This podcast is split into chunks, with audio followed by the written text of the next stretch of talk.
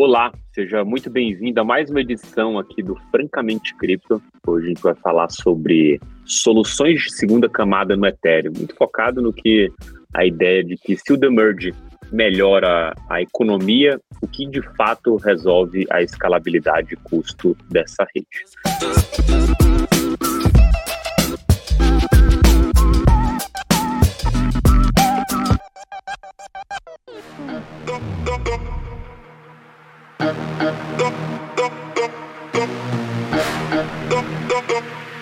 Mas antes de entrar nesse papo, como está acostumado aqui, nosso comentário sobre futebol com o Luca Benedetti. E aí, Luca, tudo certo? Cara, eu tô, tô, tô mastigado aí desse fim de semana, velho. Ah, esse empate com o Palmeiras não desceu bem, não, velho. Mas, mas, tudo bem, pelo menos não perdeu. E você, Rony, o que, que você traz aí do Rio de Janeiro pra gente? Eu trago de Ethereum pra gente, pô. Eu tava super animado aí até hoje. Eu vi que teve um probleminha no Get aí, mas já estão corrigindo, então tá, Tá indo bem, tá indo bem. Maravilha. Rony, já avisamos aqui que ele tem um, uma contagem regressiva pro The Merge, né? Então, todo dia a gente é lembrado aí quanto tempo falta pro The Merge. Mas vamos pro papo, porque tem a ver e não tem a ver com o The Merge, né? A gente tá falando, é, talvez, esse, dessa atualização da Ethereum há bastante tempo, é uma coisa já estudada pela equipe, a gente também está bastante debruçado aqui, principalmente do lado do Rony, uma expectativa muito positiva, mas, obviamente, a gente está falando de um desenho econômico, né? a ideia aqui de que você melhore a economia, que favoreça os holders e acabe alinhando todo, todo mundo na mesma sequência, né? Tanto os validadores, comunidade, holders e ativo, por meio do token que é Ether aqui no caso, que vai capturar valor é, da rede. Mas isso é muito bacana, muito legal, tem muito a ver com a nossa praia aqui, que é sobre investimento, mas existe uma coisa prática que é o uso dessa rede. Se a gente está falando de um mega computador descentralizado, além de aplicações, a gente precisa que as pessoas é, usem essa plataforma e usem de uma maneira barata, tão barata que seja negligenciável o custo dado o benefício que ele vai ter ao usar essa plataforma. E é sobre isso que a gente vai tratar hoje, né? É, eu é, queria começar essa introdução aqui contando um pouco de como que foi essa história é, do Ethereum. Assim. Esse papo hoje de que Layer 2 tem que ser é, é, core no desenvolvimento, porque as pessoas vão usar soluções de segunda camada e não interagir com a rede principal é, do Ethereum, porque vai continuar sendo cara e as pessoas vão ter que é, se preocupar ali com a user experience do Layer 2, é novo. Assim, tão novo é, quanto as, as últimas atualizações do Ethereum. Por quê? O Ethereum 2.0 era um sonho. A ideia de um blockchain monolítico, em que tudo funcionasse dentro dele, em que todas essas é, camadas de dados, camadas é, de consenso, de transação acontecessem em um layer único, era muito claro na cabeça do Vitalik, depois a realidade mostrou para ele que não era tão bem assim. E aí você deixou de ter essas soluções que eram paliativas, né, que era um processo até a, integra do, até a integração entrega, integração do Ethereum 2.0 e viraram core do negócio. Então faz parte desse mundo é, multi-chain, né? E EVM compatível, ou seja, com a, é, Ethereum Virtual Machine compatível, né? Compatível com Ethereum, esse desenho de solução de segunda camada. A grande é, diferença de hoje para o que a gente tinha lá no ciclo 2017-18 são a infinidade de soluções de segunda camada que a gente tem hoje na mesa. E, obviamente, elas devem ter alguma diferença entre elas. Acredito aqui que a gente não vai ter tempo de abordar todas, mas queria que vocês trouxessem aqui é, alguma explicação básica que seja entendível aqui para o nosso ouvinte é, pelo áudio e, obviamente, que ele consiga sacar os diferenciais é, de cada uma dessas soluções. E, principalmente, ó, no final, a gente pode discutir quais aquelas que vocês estão mais é, bullish. Começar aqui com o Luca, que vai trazer aqui é, alguma dessas soluções. Como a gente disse, a gente não vai tratar de todos aqui, só que a gente é, trouxer e conseguir dar alguma profundidade por meio dessa mídia aqui. Mas fala aí, Luca. Opa, vamos lá. É, é, interessante, né, a gente ver essa ideia de desenvolvimento por camadas, até porque é uma coisa que o, o Bitcoin já, já tem adotado também, né, com a própria Lightning e tudo mais, e, e é algo que parece que vai ser algo que vai ficar para estrutura de basicamente todas as blockchains que a gente vai ver no futuro, né? O Bitcoin está adotando isso, você tem o Ethereum adotando isso, você tem é, blockchains novas sendo construídas com essa ideia de você se adaptar para ter segundas, terceiras camadas. Então é, é, é bem interessante olhar é, como esse design modular tem virado um, um standard na indústria. Bom, é, falando das soluções de, de, segunda camada e fazendo aí também é, uma linha do tempo, como você disse, né? A gente primeiro teve é, os state channels lá atrás, é, muito parecidos com como funciona, a, inclusive, a Lightning Network, né? Você tem uma transação muito rápida, praticamente instantânea, é, muito barata também, e só que você tem várias limitações nesse tipo de transação que você pode fazer dentro do State Channel. Começa que você não consegue é, implementar contratos inteligentes dentro desse contexto, até porque é, você opera dentro de um contrato inteligente e tudo mais. Então, os State Channels eles têm esse problema é, de você não conseguir dar escalabilidade para o feature que o Ethereum mais utiliza, né? Que é justamente os seus contratos inteligentes, as suas aplicações que são construídas em cima dos contratos inteligentes. Então, os state channels serviriam basicamente para você transferir valor de um lugar para o outro, né? Que querendo ou não, hoje não é, é a, a, aplicação número um do Ethereum, vamos dizer assim. É, e aí, depois disso, né, você teve o, o, Plasma, que foi criado lá atrás também. O Plasma é, tem alguns problemas de centralização, tem alguns problemas de desenvolvimento também, que você não consegue implementar uma EVM dentro do Plasma, então você também tem esse problema de você não conseguir escalar aí o que mais precisa de escalabilidade dentro do Ethereum, que são suas aplicações. É, e, e, por conta disso, né, o desenvolvimento do Plasma foi deixado um pouco de lado é, em favor do que de fato se escolheu como o, o, o santo graal, vamos dizer assim, da escalabilidade para Ethereum, que é o, o que a gente chama de roll-up, né? O que é um roll-up, basicamente? O roll-up, ele é um contrato inteligente dentro da blockchain principal, como qualquer outro contrato inteligente, é, no qual você consegue atualizar o estado de uma outra rede que utiliza aquela rede ali para, basicamente, né, é, você manter a história da, da outra rede ali dentro da rede principal. Então, por conta disso, você consegue herdar toda a segurança da rede principal, porque o set de validadores né, da rede principal está ali validando que aquelas transações é, dentro do seu contrato estão ok.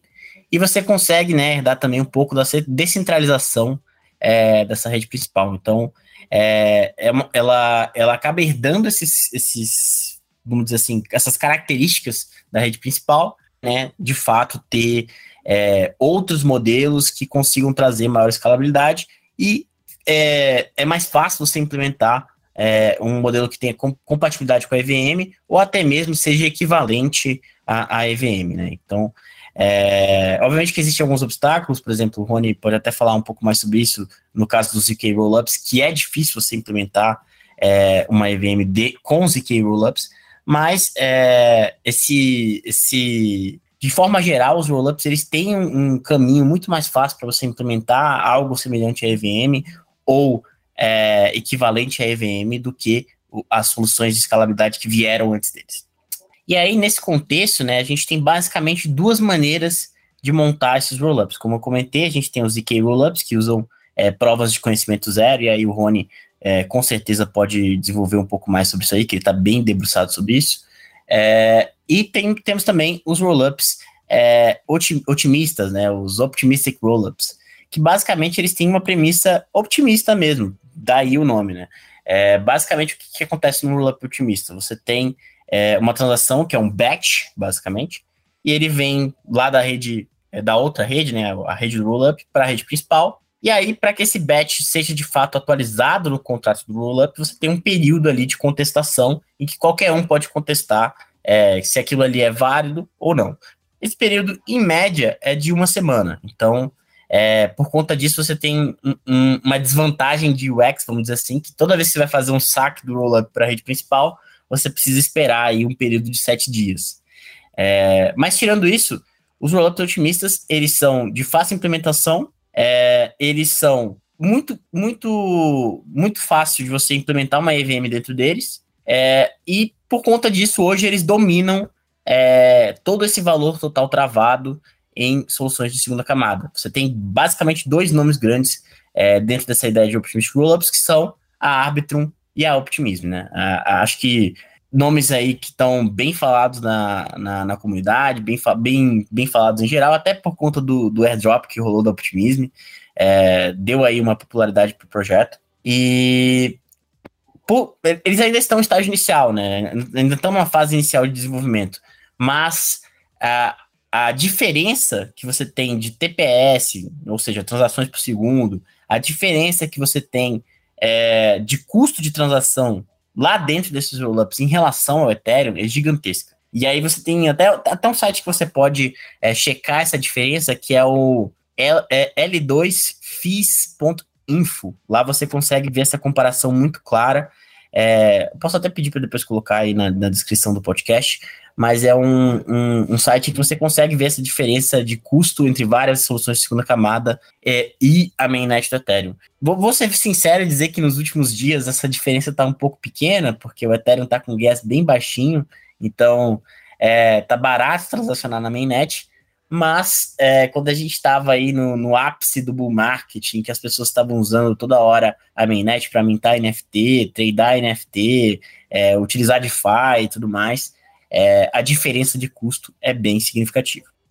Apesar disso, hoje, né, o, o, os, esses rollups otimistas, eles ainda não têm uma otimização de custo é, tão eficiente quanto, por exemplo, outras Layer 1. Se você comparar, por exemplo, o custo de utilizar Solana com o custo de utilizar um Layer 2 do Ethereum, você vai ver que o Layer 2 do Ethereum ele é bem mais caro do que a Solana. Você tem aí algumas atualizações no pipe que pretendem mudar isso, como a IP 4844, que vai introduzir o Proto Bank Sharding, que é uma tecnologia que basicamente é, permite que os rollups tenham ali um, um, um espaço de bloco só para eles, em que eles possam utilizar para fazer essas transações de lote é, e atualizar né, o estado deles na mainnet tornando as transações bem mais baratas, porque eles não têm que competir, por exemplo, com aplicações que estão rodando é, na rede principal, como, sei lá, a pessoa que está fazendo trade no, no, de NFT no OpenSea, ou a pessoa que está mintando é, a próxima coleção do Board Ape que faz o, o gas ter um spike sinistro na rede principal, né? Então, isso torna a, a UX desses, dessas soluções de segunda camada muito mais interessantes. É, e a gente tem visto um bom desenvolvimento delas. A, a Optimism mesmo, a gente viu um salto bem grande é, em relação ao TVL dela no ano passado. Ela saiu de mais ou menos ali um bilhão de TVL, que sejamos é, justos, né? Não é um TVL tão grande quando você compara aí com algumas aplicações dentro do próprio Ethereum, é, mas que faz toda a diferença quando a gente fala de soluções de segunda camada, porque é uma tecnologia que está ainda no início, né? É, ela ainda está no início, você ter uma ideia, a maior solução de segunda camada é a Arbitrum, e a Arbitrum tem um pouquinho mais de 2 bilhões é, de TVL, mas é, é, essa solução de escalabilidade já tem seus próprios ecossistemas de DeFi, já tem é, muitas aplicações rodando dentro delas, e tem até seus próprios tokens de governança, como é o caso da Optimism, né? O Optimism fez o airdrop do token de governança aí deles. É, foi a primeira a fazer, então ainda dá tempo, né, de, de ir lá e garimpar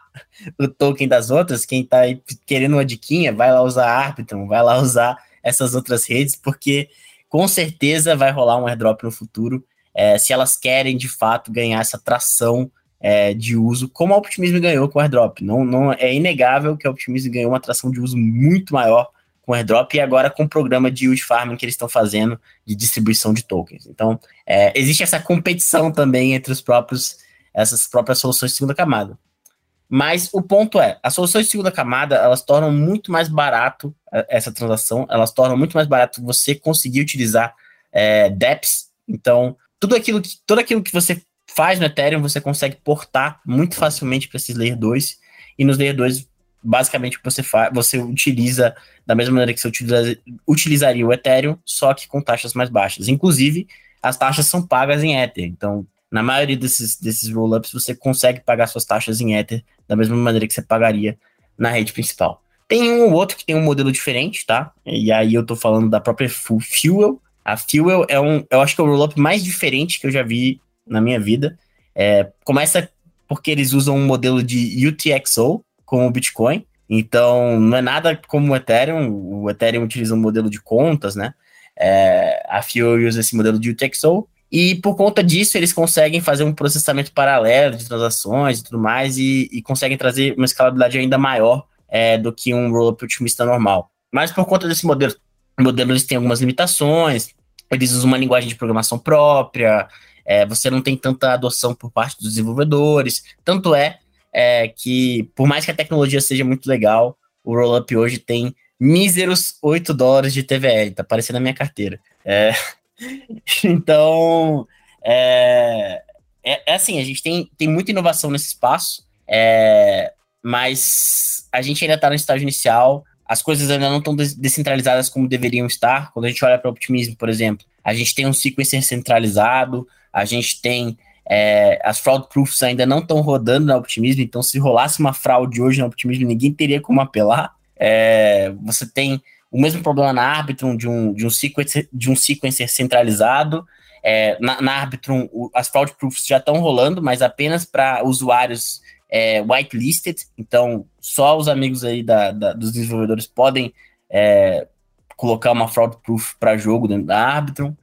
É, mas você tem atualizações que estão querendo mudar isso. A Optimism já tem no seu roadmap querendo descentralizar o sequencer, querendo introduzir essas fraud proofs. Você tem isso também é, para árbitro. Mas eu queria passar a palavra para o Rony para ele também introduzir a, a, a, segunda versão aí desses rollups que, querendo ou não, é, é o futuro é, da escalabilidade do Ethereum, porque traz aí uma melhoria bem significativa em relação aos rollups otimistas. Pode falar, Rony.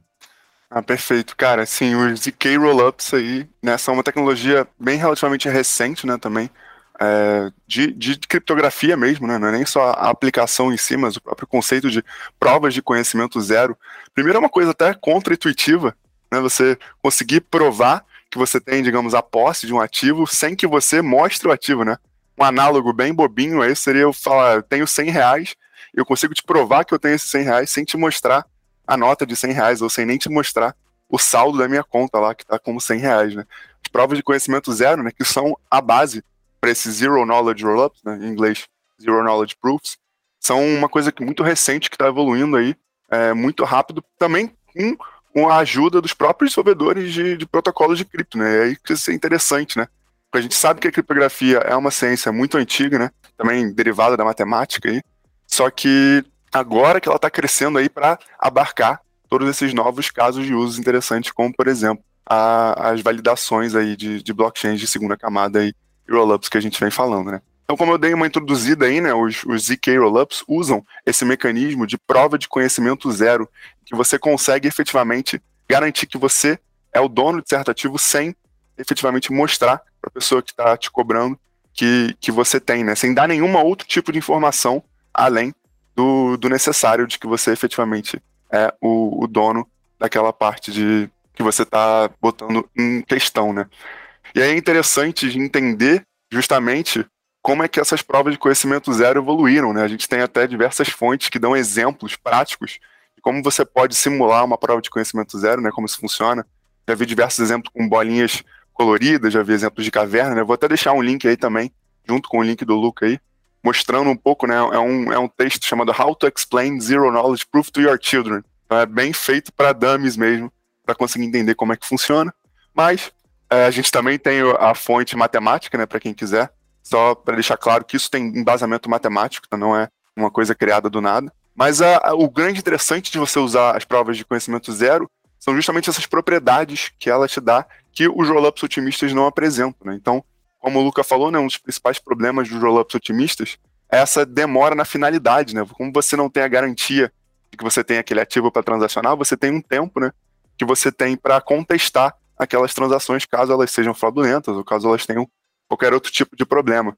Quando a gente está falando de ZK, a finalidade é instantânea, né? Instantânea no sentido de alguns segundos. Você não precisa esperar nenhum tempo aí para conseguir destravar esse, esse ativo na chain principal, como é o caso dos otimistas. Então esse é o primeiro grande ponto positivo dos rollups de ZK, né? Mas os rollups de ZK, no limite, eles nunca te dão uma prova 100% determinística que você é o dono do ativo, né? Eles funcionam de uma maneira muito mais probabilística, né? Você efetivamente é, repete um experimento em várias iterações, e aí a cada iteração bem sucedida, você garante, né, você aumenta a probabilidade de que o cara efetivamente tem aquele ativo e que aquela transação é válida e qualquer aplicação que você queira falar, né? Então, essa é uma das bases aí das provas de conhecimento zero, esse funcionamento mais probabilístico e não determinístico, mas no limite funcionam aí muito bem para esses esquemas de escalabilidade, né? Eu vou entrar um pouquinho no detalhe de diferentes mecanismos que as provas de conhecimento zero podem oferecer. Né? Existem basicamente três mecanismos aí sendo desenvolvidos e estudados aí na última década desse, desse mecanismo. O primeiro são os ZK Starks. Aí são uma sigla muito bonita para uma palavra em inglês, mas o que importa mesmo é entender o conteúdo, né? vou falar aqui só para deixar registrado. É, os Starks são Zero Knowledge, Scalable, Transparent Argument of Knowledge. Enfim, não precisa decorar isso, mas a ideia é que os snarks, né, já foram estudados aí desde 2012 e eles são baseados também em criptografia de curva elíptica, né, que é o state of the art de criptografia que a gente usa hoje em dia aí.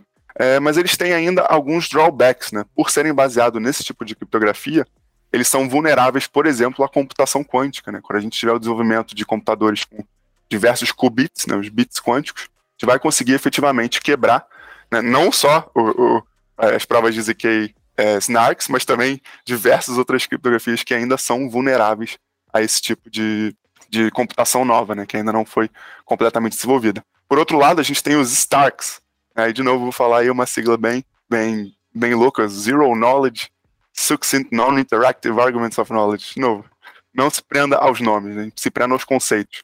Os Starks, diferentemente dos Snarks, eles são efetivamente resistentes à criptografia quântica. Eles usam funções de hash ao invés de usar a criptografia de curva elíptica. Então isso aí é uma grande vantagem aí desse outro método. Né? Esse outro método ele é muito mais recente, né? Os Starks foram desenvolvidos aí, começaram a ser estudados em 2018, né? O primeiro paper surgiu há pouco tempo, quatro anos, né? E estão em desenvolvimento aí também desde, desde então, né?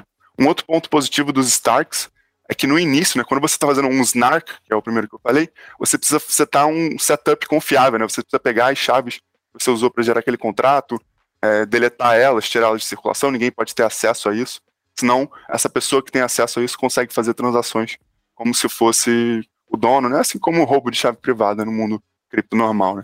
Os sites, eles não têm essa necessidade de ter uh, esse setup confiável no início, né? Então, é, eles têm grandes vantagens. Eles são quase que considerados uma evolução dos snarks. E aí, tanto que a, a, é tanto promissor nessa solução que a própria Ethereum Foundation já botou dinheiro aí com bolsas, na né, forma de bolsas, né? Mais ou menos uma bolsa de 12 milhões a Starkware, que é uma das grandes desenvolvedoras aí de rollups, justamente para continuar desenvolvendo esses métodos, né? Tem um terceiro método também que já é usado em alguns tipos de criptomoedas, tipo a Monero, que são os bulletproofs, né? Esses também desenvolvidos aí em 2018, cientistas de Stanford, uma galera bem inteligente, que também promete aí pegar é, pontos positivos tanto dos snarks quanto dos stacks. Né? Mas vamos lá, vamos para as aplicações, né, que é o mais interessante. Com os rollups de ZK, a gente consegue efetivamente taxas muito baixas, né? Como o próprio Lucas já falou, né? Na fonte aí do L2FIS.info, você consegue ver que transferências de Ether aí pela ZK Sync, por exemplo, estão custando aí 3 centavos de dólar, né? Swap de tokens, né? Então, você montar uma DEX em cima dessa estrutura, estão custando aí 7 centavos de dólares. Óbvio que depende do momento que você acessa a informação, mas no momento eu estou lendo aqui, que são custos relativamente baixos para diversos tipos de aplicações, né? Óbvio a gente ainda tem uma rede da Solana mais barata, a gente ainda tem outros layers 1 que conseguem fazer esse preço ser menor, mas como o Luca bem falou também, a gente vai ter em breve aí, provavelmente no primeiro semestre do ano que vem, uma atualização aí da rede da Ethereum, o Shanghai Fork, que vai baratear mais ainda esses custos, né?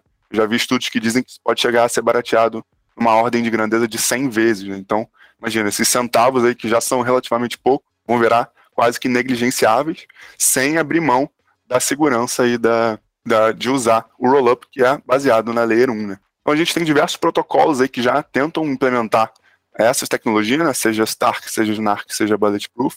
Por exemplo, o Loop Ring, né? um dos mais usados. A ZK Sync, né? que já anunciou uma outra vantagem aí dos ZKs, que é a possibilidade de você ter um ZK EVM compatível, né? Também é outro problema aí que a gente tem um pouco no, nos rollups otimistas, né? Óbvio que a gente também tem outras dificuldades técnicas envolvidas nisso, né? Pensa que a EVM ela é uma máquina quase de Turing quase perfeita, né? Só não é perfeita porque você tem que pagar o gas para você fazer a execução, mas tirando isso, você consegue executar qualquer tipo de programa dentro dela como se fosse um computador normal mesmo, né? Então, é uma complexidade técnica muito alta aí para você desenvolver um ZK Rollup que é IVM compatível, mas a ZK Sync já falou aí que mais ou menos três meses, né? Eram 100 dias há um tempo atrás, então mais ou menos em três meses vai conseguir entregar esse rollup de ZK que é EVM compatível, né? Que eles estão chamando aí de ZK EVM, né? Além disso, a própria Polygon, né, também, que tem iniciativas também nessa área de ZK, eles chegaram a comprar a Hermes, que era uma das projetos de escalabilidade com o ZK, também está indo por esse caminho aí, né? também injetando muito dinheiro, já que eles são muito bem capitalizados, e estão desenvolvendo aí o, o, protocolo do Polygon Hermes. Mas, Luca, fala o que você quer falar da ZK Sync. Uh, eu queria falar só que eu testei o, o, o ZK Sync 2.0 quando eu estava na testnet faz algum tempo, e nossa, a, a, UX é perfeita, assim, é, falando do ponto de vista do, do usuário mesmo.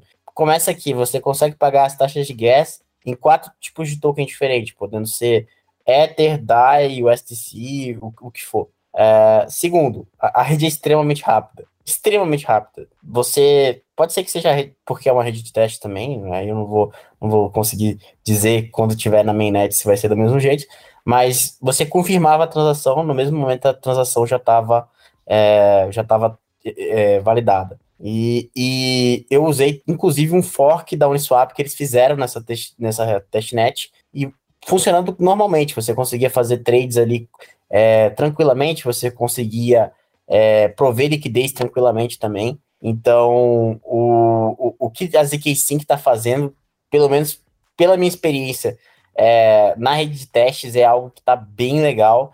E, e, pelo que eu vi na rede de testes, se vier bem polido daquela maneira que estava ali, é, vai me dar completamente o jogo aí é, da, das redes de segunda camada. Mas pode continuar, Ron. Não, concordo com você, inclusive o próprio Vitalik concorda com a gente, né? Ele declarou aí no começo desse mês, né, que os, as principais soluções de rollup aí vão ser derivados de ZK, né? Seja ZK EVM, seja algum outro tipo. Mas é, ele botou fé muito, muito forte aí nos, nos rollups Zero Knowledge, mais até do que os otimistas. E aí, como você falou, né, até também botando um contraponto aí, né, qual é o grande problema que a gente tem nos ZKs, além dessa parte técnica e mais complexa, mas no limite, isso é abstraído do usuário, né? Como você bem falou.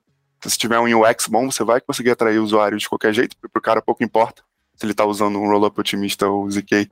No fundo, o cara só quer fazer o swap lá e quer que dê certo.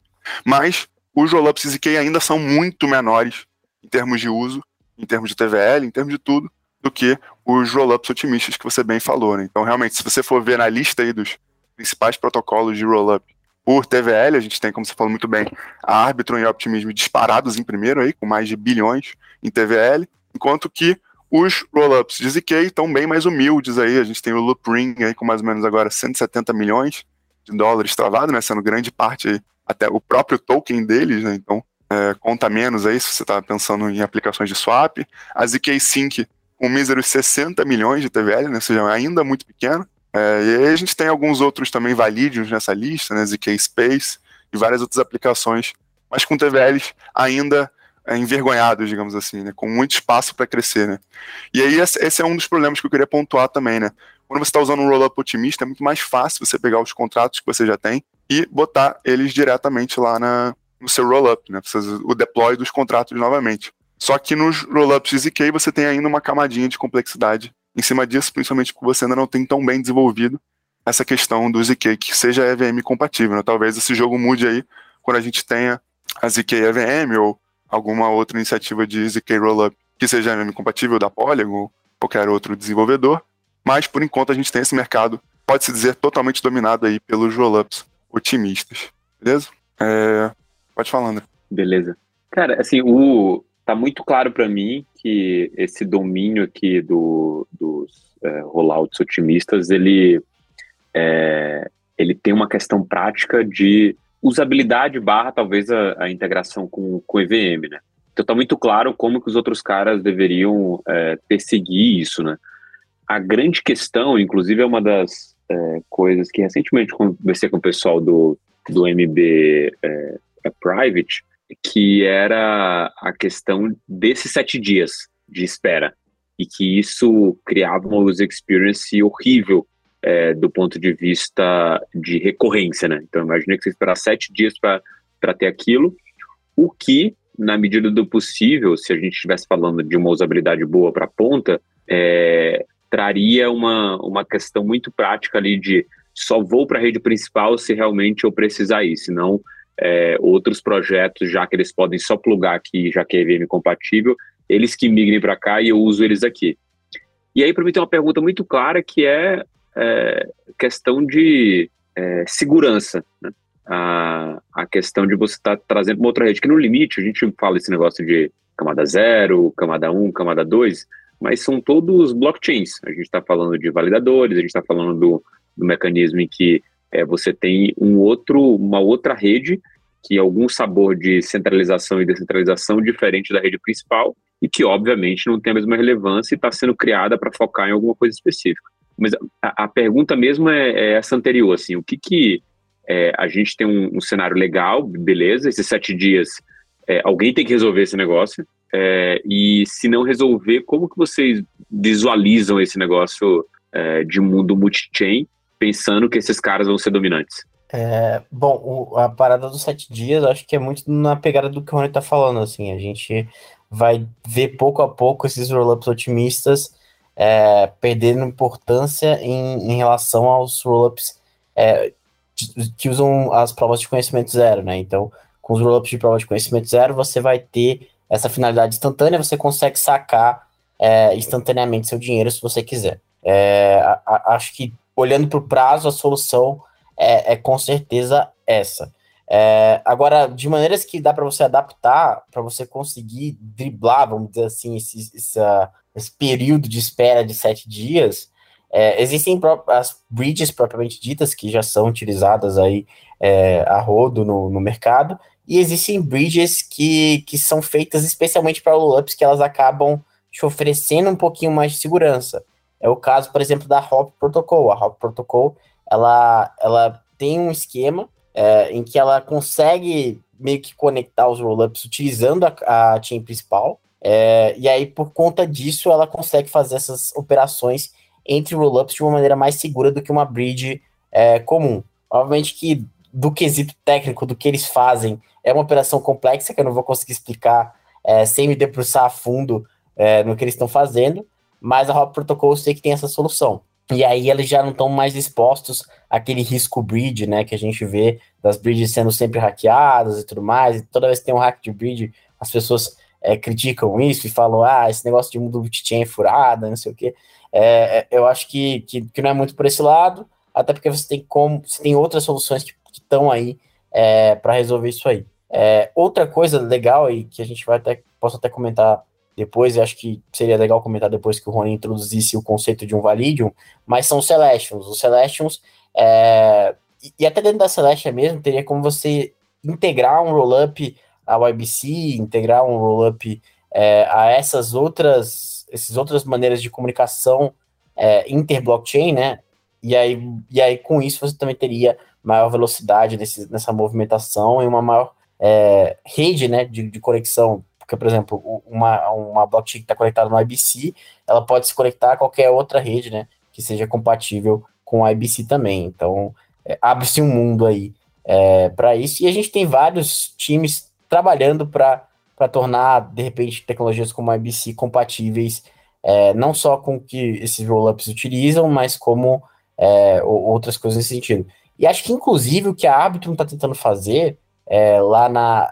A Arbitrum vai fazer uma atualização agora é, no final de, de agosto, chamada Arbitrum Nitro. Nessa atualização, eles vão incluir é, uma base que ela é com, compatível com WebAssembly, se eu não me engano, que é para trazer essa, essa validação mais rápida de transações. E, e mais é, e, a, e, a, finalidade dela mais rápida. Obviamente que não na, a finalidade não na team principal, mas a finalidade na, no, dentro do rollup, né? Se eu não me engano, é, eles vão fazer algo inspirado no Tendermint. Teria como, se eu não me engano, e aí eu tô teorizando pra caramba, assim, falando do que eu entendo do, de como você faz para integrar o IBC dentro de uma rede, mas dependendo da velocidade da finalidade do mecanismo de consenso que vai vir com a Arbitrum Nitro, seria possível você integrar a Arbitrum Nitro ao IBC. Então, tipo, tem, tem essas soluções que você consegue fazer.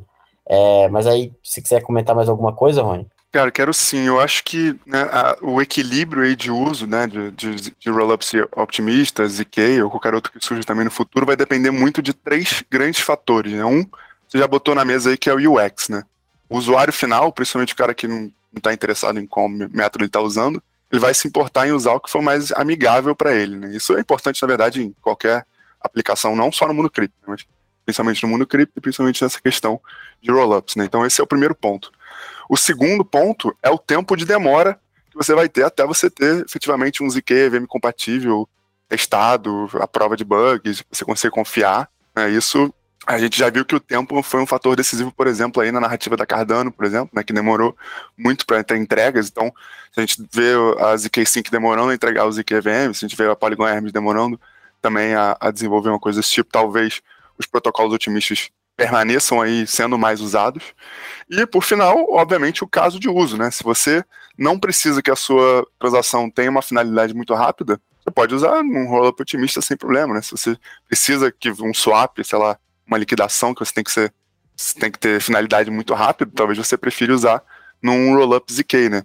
Obviamente que existem infinitos casos de uso e todos eles se encaixam aí numa dessas duas categorias.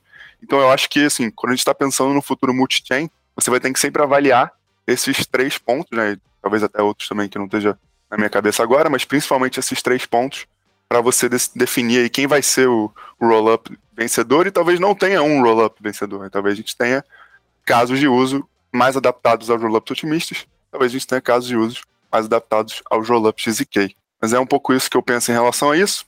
E eu vou aproveitar logo a deixa para introduzir os validiums, né? Que também são um outro tipo de rollup. Na verdade, os validiums, eles, no final das contas, eles são também ZK rollups.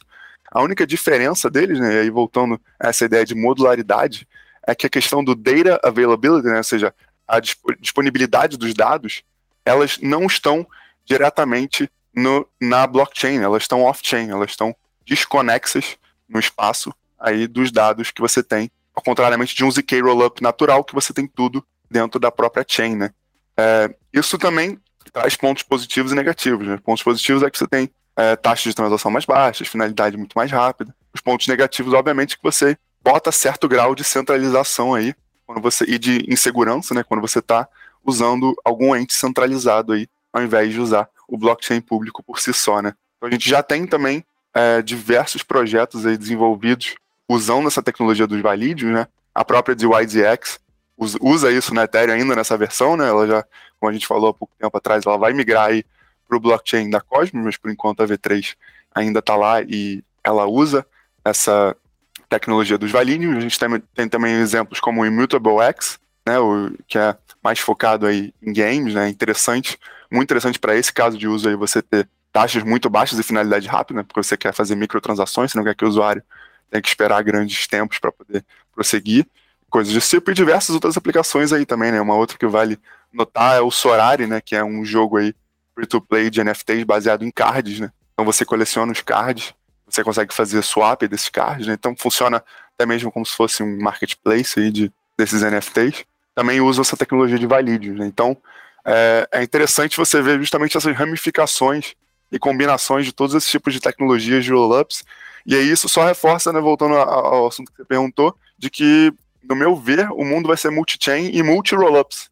Você vai ter diversos tipos de rollups coexistindo, conforme todos esses três aspectos que eu falei: UX, tempo que demorar para desenvolver e o caso de uso específico aí da aplicação. Eu, eu gosto bastante é, dessa tese porque ela é o que acontece com, com tudo quando a gente está falando de tecnologia nova, né? Assim, desde é, quando a gente olha para a internet, até coisas que foram em algum período relevantes como é, Blu-ray versus DVD ou qualquer coisa nesse sentido, lá atrás com redes de alta tensão versus redes de baixa tensão, então é natural que essa concorrência aconteça e o, o mais é, bizarro de pensar é que a gente fica, eu assim, meu ponto de vista, meu ponto de partida, UX, porque sem sombra de dúvida é o usuário na ponta final. É, o UX e custo. Então, tipo, se você tiver alta necessidade de alta frequência, que seria basicamente pensando assim, ah, hoje você não vê tanta necessidade de usar aquilo com alta frequência se você não é um trader. Então, a única figura que usaria aquilo muito, muito recorrentemente seria um trader. Mas, pô, se você estiver falando de jogos, já é diferente se você estiver falando de uma utilidade que ainda não existe, mas vai existir no futuro, é diferente. Então, esses caminhos que a gente tem traçado aí de possibilidades do futuro, eles são tão incertos que eu acho que qualquer coisa que a gente se apegar aqui agora para dizer que vai ser o preponderante, é, talvez não seja é, lá na frente. Por que, que eu falo isso? A gente pensou já, ah, faz diferença uma taxa que eu pago X e a outra que eu pago é, meio X, mas na verdade a gente está falando de várias casas depois do, da vírgula? Acho que não. Mas se você não faz diferença se você está fazendo 10 transações no mês, mas se você fizer 10 mil no mês, vai fazer diferença. Então é, é meio é complicado tentar traçar alguma coisa agora nesse ponto, mas de fato a gente precisa ter um ponto de partida e para mim parece que a UX em primeiro lugar e segundo as taxas. Não sei se teria alguma coisa que vocês acham como ou segurança ou até esse caso da optimismo aí é, de sete dias. Se tem alguma outra vertente que vocês considerem mais top do que essas duas que eu coloquei, é, ou até abaixo dessas duas, mas também é relevante de, de, se olhar como um bom mapa aí de ponto de partida. O que, que você tem aí, Rony, na minha em mente, de cara? Ah, não, acho que acho que é bem isso que você falou mesmo, né? Vai ser.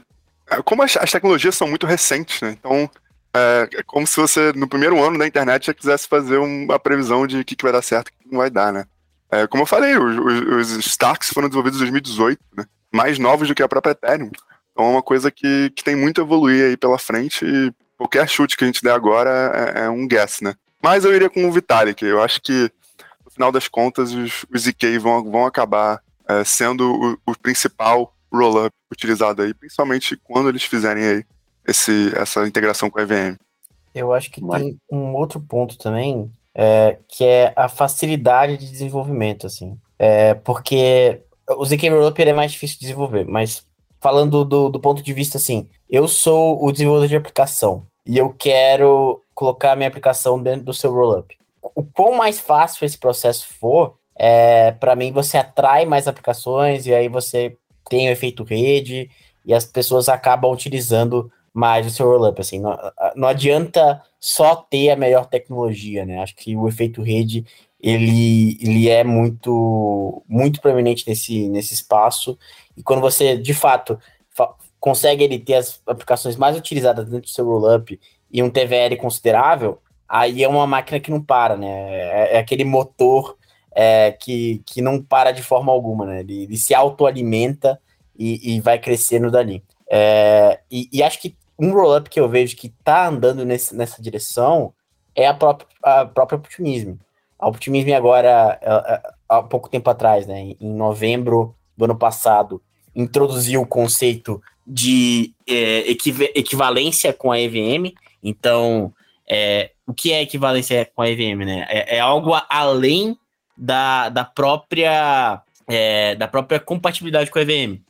Com a equivalência com a EVM, você consegue ter todos os mesmos opcodes que a EVM, você consegue, é, de fato, fazer garantir que tudo aquilo que é compatível com o Ethereum é compatível também com a sua rede, porque é, em suma, a sua EVM é igual à EVM do Ethereum, ela atende a todos os requisitos que estão ali no Yellow Paper do Ethereum, então é, é, é como se a sua Ethereum, como se a Optimism fosse um pequeno Ethereum dentro da Ethereum. É, e, e o que eles estão querendo fazer é justamente isso, assim, é, é, é tornar muito fácil você portar essas aplicações que já existem na Ethereum e todo o tooling que já existe para desenvolvimento Ethereum, que é um tooling muito bem feito, diga-se de passagem, que já tem aí é, um, um, track record bem interessante no mercado, os desenvolvedores preferem desenvolver é, com o, o, o, a, as ferramentas construídas para se desenvolver no Ethereum, inclusive as linguagens de programação, seja Solidity, seja o próprio Viper,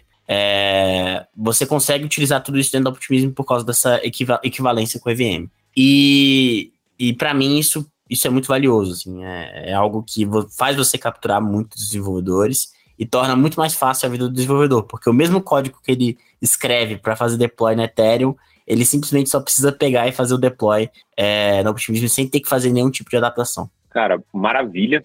É, se você chegou aqui até o final, parabéns se você está ouvindo. A gente trouxe um dos assuntos mais complexos aqui é, dos últimos tempos. E, e tem mais, né? Na verdade, o assunto não se encerra aqui. A mineração da semana ela vai também é, nessa direção aí. Quem que trouxe aí o material, Rony ou Luca? Eu, eu trouxe, estou trazendo aqui para vocês um texto do próprio blog do Vitalik, né? Ele lançou lá em janeiro do ano passado.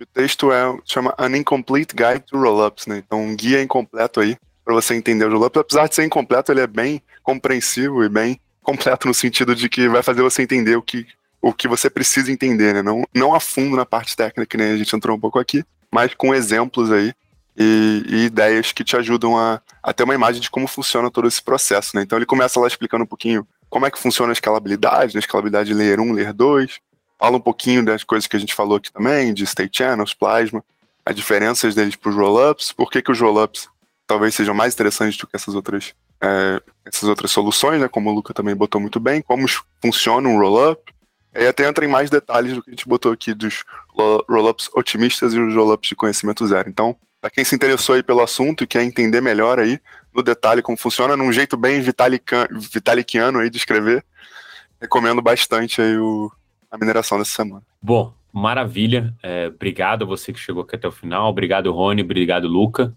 e até a próxima edição do Francamente Cripto. Até lá, pessoal.